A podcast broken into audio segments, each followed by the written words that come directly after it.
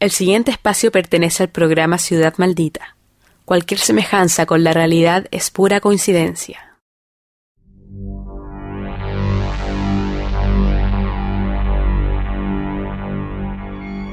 La noche en la ciudad alberga muchos secretos. En cada rincón, en cada calle, en cada casa, hay una historia que contar. Soy Jorge Herrera y junto a Víctor Saavedra les damos la bienvenida a Ciudad Maldita.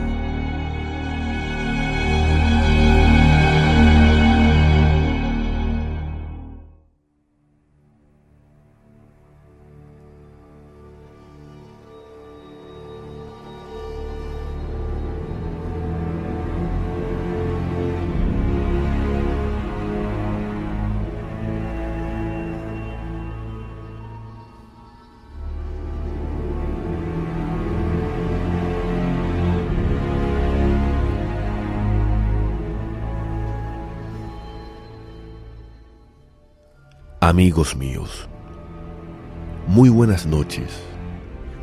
Es grato sentir su compañía nuevamente a través de la frecuencia online de Radio UNIAC.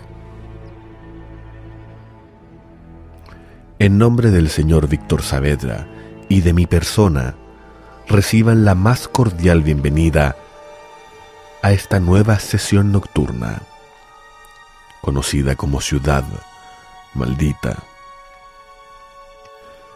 El ambiente está adecuado para tomar un buen café, sentarse en un cómodo sillón, relajarnos y levemente dejarnos llevar e ir a parajes enigmáticos y ocultos de nuestra ciudad, de nuestro pueblo, de nuestra casa o incluso de nuestra propia habitación. Ustedes mismos alguna vez deben haber tenido una experiencia paranormal en su habitación, misma que su cerebro, a causa de lo impactante que debió haber sido, ocultó para no ocasionar trastornos futuros. Puedo asegurarles que algunos ya empezaron a recordar. Relájense, respiren profundamente Ahora traten de recordar esos momentos de miedo en su habitación, acostados, con los ojos abiertos tratando de distinguir algo en la oscuridad.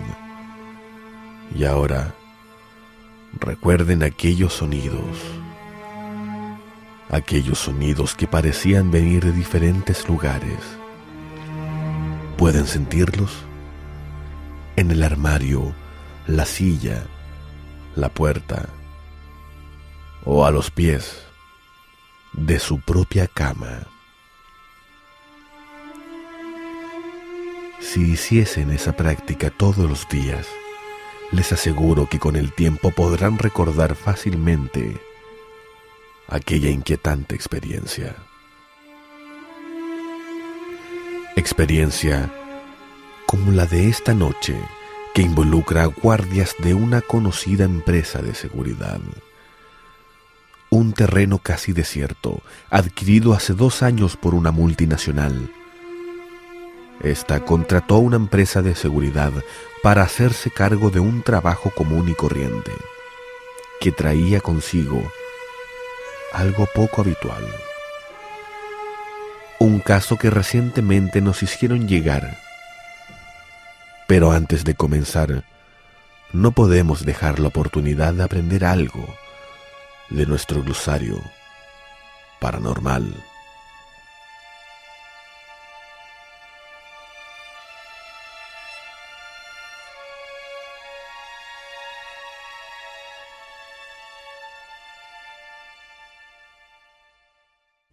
La palabra de esta noche.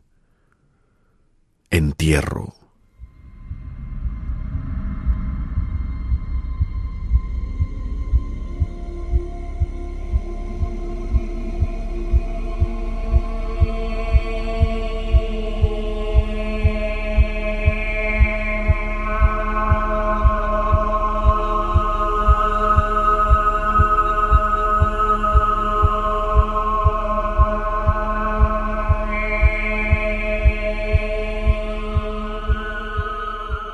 Diferencia del significado habitual de esta palabra, se conoce como entierro a algún tesoro o recuerdo muy apreciado de un alma penante.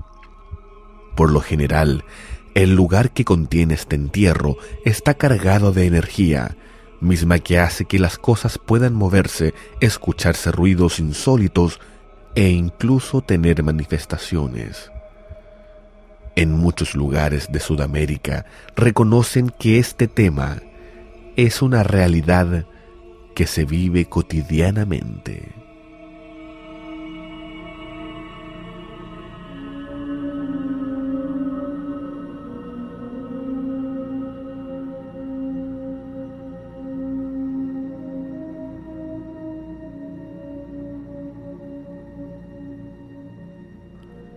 Lo que se aconseja hacer ante estos casos, por lo general, es tratar de buscar el lugar en donde se encuentra el entierro, sacarlo y tratar de entregárselo al heredero del mismo o al propietario, aunque éste ya descanse en paz.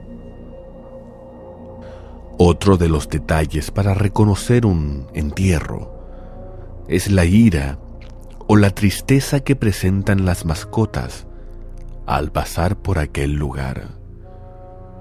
Muchas veces estos animales llegan a enfermarse o incluso llegan a morir por la energía negativa de ese lugar. Así que ya están al tanto de esta realidad no se sorprendan si actualmente esto está ocurriendo en sus casas. Reaccionen con cautela. No siempre estos espíritus son tan benevolentes. Y pasando a lo que hoy nos convoca, un caso extremadamente curioso.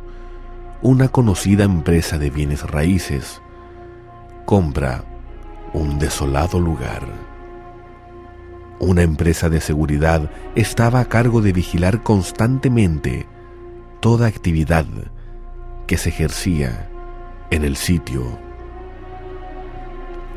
Justamente en esa oscura noche del 31 de octubre de 2006, tanto guardias como habitantes serían testigos fieles de un acontecimiento paranormal.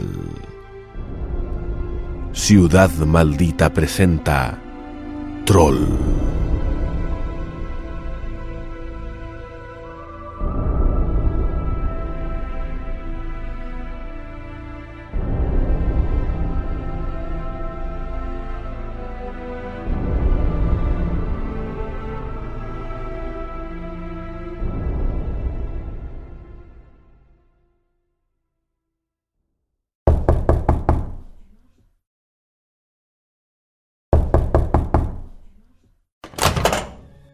Bueno, Martín, entra rapidito, sí que estoy escuchando un programa genial. Buena, Julio, ¿cómo estáis? Déjame adivinar. Seguro que ese programa radial de cosas paranormales. Perrito, tú sabes que me encantan esos temas. Además, es súper interesante. ¿Sabías que...? ¿Y a ti qué te pasó? Weón, vi algo raro.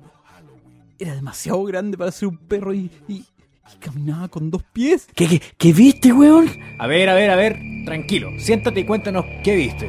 Prepara un poco de café, Martín, por favor.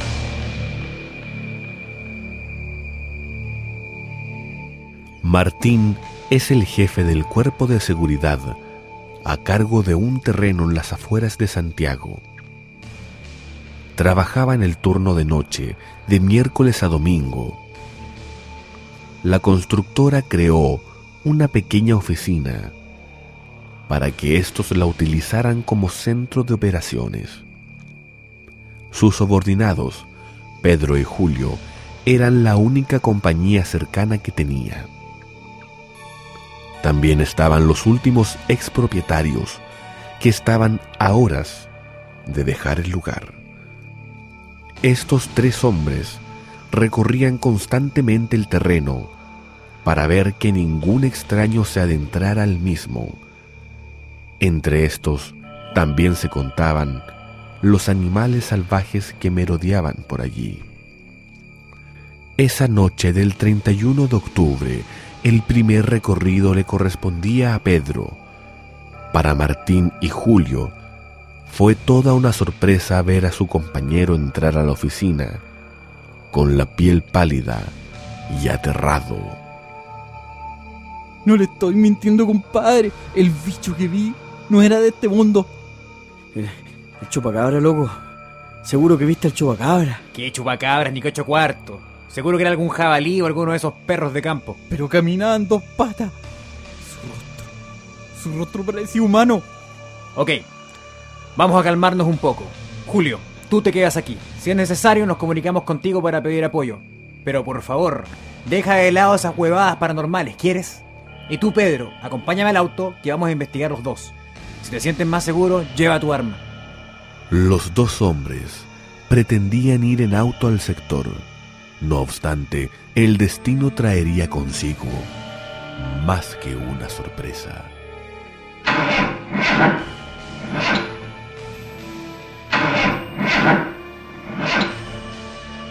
Fue imposible hacer andar el vehículo. Los dos hombres tuvieron que dirigirse a pie.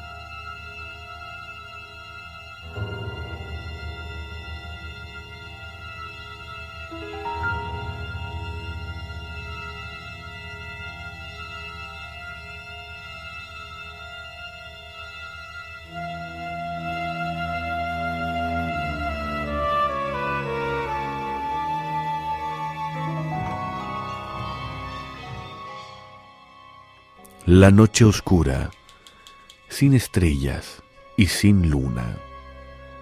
El viento pasando por las deshabitadas construcciones y casas del lugar generaban un miedo intenso en ambos hombres.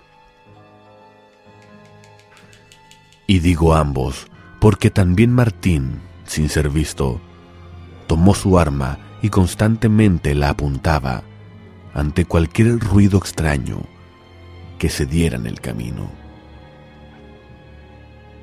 Las luces de las linternas eran lo único que les permitía avanzar con cuidado por ese oscuro lugar. Caminaron tres cuadras y llegaron a un viejo aserradero. Fue allí donde Pedro contó su vivencia. Estaba justo orinando aquí. Tú sabes, la noche fría, no es fácil recorrer estos lugares, sobre todo si uno está solo. Ok, menos drama. Cuéntame, luego qué pasó. Me acerqué a esa tabla y cuando subí la mirada hacia el techo, una figura me observaba. Al, al, al comienzo pensé que era una persona, pero cuando la alumbré, ¿Qué? Habla, hombre. Alfa 1. Alfa 1, cambio, ¿me copia? Julio interrumpió la conversación. Algo importante, al parecer, estaba ocurriendo. Aquí, Alfa 1, cambio. Alfa 1, recibimos un llamado de una vecina. Al parecer un animal grande habría matado a su perro. Esto confirma lo de Pedro. ¿Quiere que solicite apoyo, cambio? Negativo, base, negativo. Nosotros vamos para allá. Denos las coordenadas de aquel sector, cambio. Aparte de su gran dedicación, compañerismo y disciplina, lo que caracterizaba a Martín era su ego. Él había llegado donde estaba gracias a su esfuerzo. Esto lo hacía ser reconocido ante sus compañeros. Martín no podía aceptar una falla o complicación en su turno. Si él mismo no solucionaba el problema, eso se convertía en una derrota, una deshonra, un fracaso en su hoja de méritos.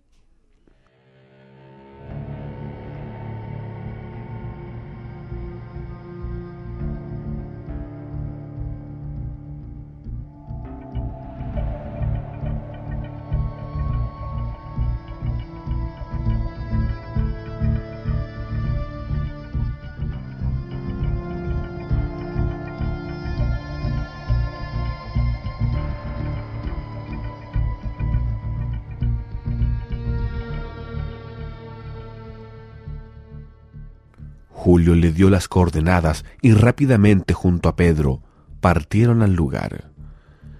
El viento se hizo más fuerte aún, la noche no era la misma, los árboles y plantas se rozaban entre sí, creando un ruido envolvente y tétrico.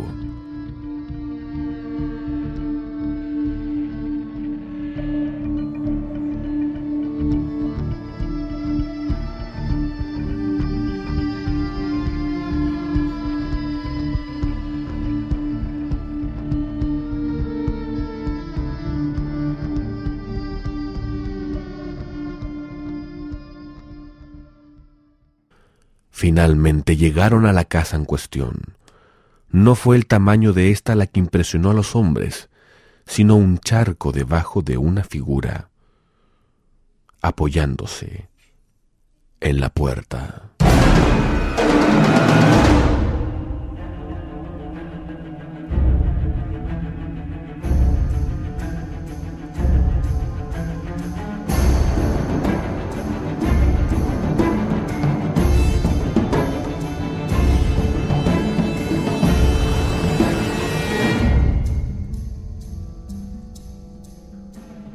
Los hombres desenfundaron sus armas y quitaron los seguros. Gritaron muchas veces. Suponían que lo que estaba apoyado en la puerta era el perro de la vecina. Jamás pensaron que sería ella la que estaría allí, apoyada en la puerta.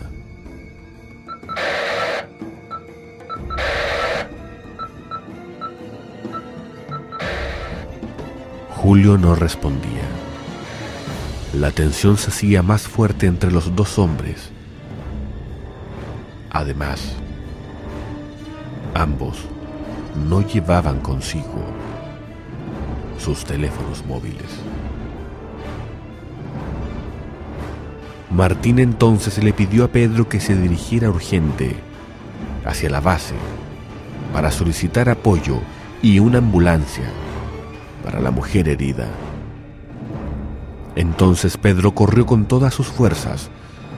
Solo desaceleraba su paso cuando escuchaba ruidos poco peculiares. Se escondía y tomaba su arma con fuerza, apuntando a la nada, sin prender la luz de su linterna.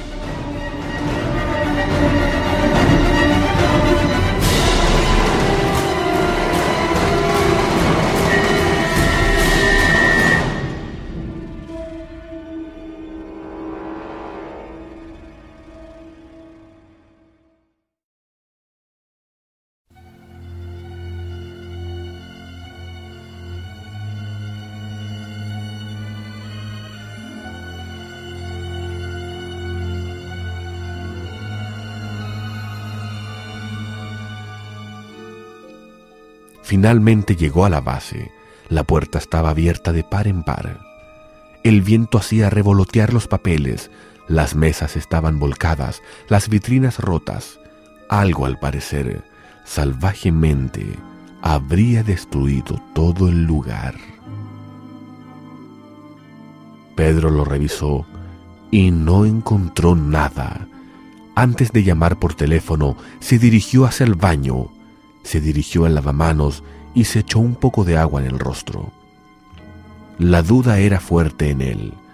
No sabía si estar asustado o molesto por lo que ocurría aquella noche. Se disponía a tomar agua cuando vio en el reflejo del espejo, casi a un metro de su posición, cómo una figura lentamente se levantaba.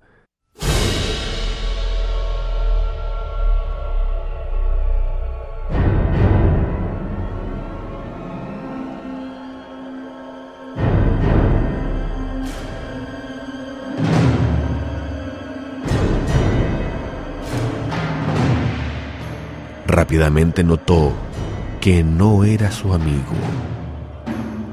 Preso del pánico, cerró los ojos. Su intuición le decía qué hacer, pero se encontraba completamente paralizado. Entonces,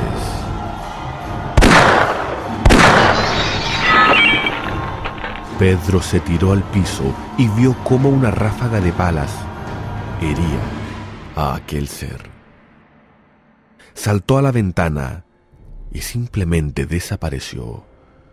Cuando Pedro se reincorporó, vio cómo Martín le extendía su mano para ayudarlo.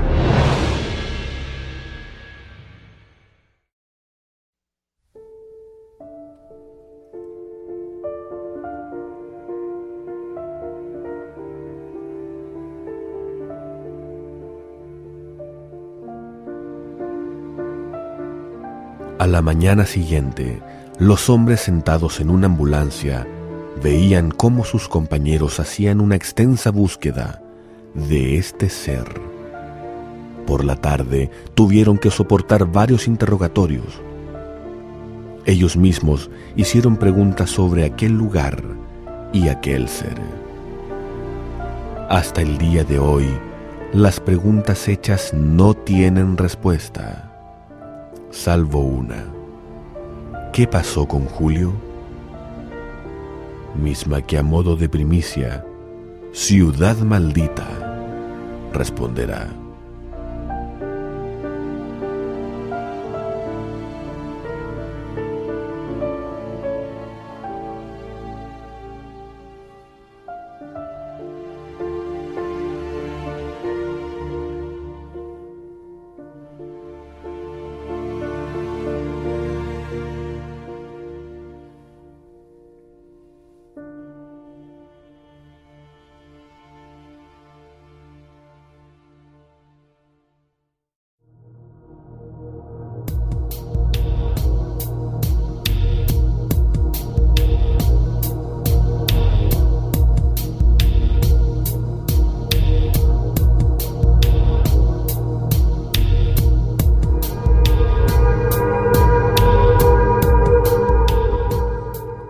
Extraño y con bastantes dudas. ¿Por qué un troll? ¿Qué explicación dieron por la aparición de esta criatura? ¿El terreno en cuestión aún sigue deshabitado? Son muchas las interrogantes que tanto ustedes como nosotros nos hacíamos por esta historia. Solo recientemente Hace 15 días atrás, Julio quiso dar a conocer su verdad, misma que compartió con mi colega, Víctor Saavedra. Pronto estaremos juntos revelando el misterio de esta historia. Hasta entonces, solo podemos decir que tan mitológicos estos seres no son. Esto no debe sorprendernos. Día a día inconscientemente nos enfrentamos a estos hechos paranormales, nos enfrentamos a esta oculta realidad, realidad que pocos tienen la dicha de experimentar, realidad que pocos aún viven en una ciudad maldita.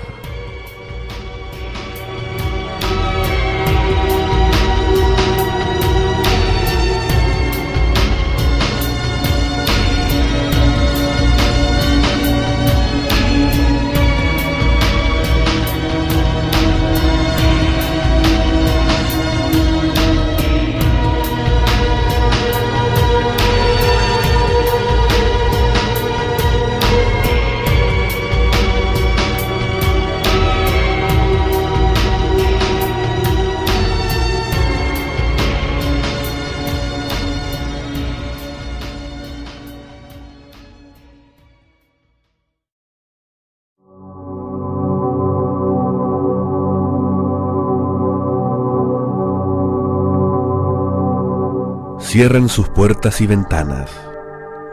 Prendan alguna luz. Revisen sus habitaciones, armarios e inclusive debajo de la cama. Aunque crean que están solos, no lo están. Algo más los acompaña a ustedes esta noche y no es solo el miedo, es algo del más allá. Soy Jorge Herrera, junto a Víctor Saavedra. Y esto fue Ciudad Maldita. Descansen mientras puedan.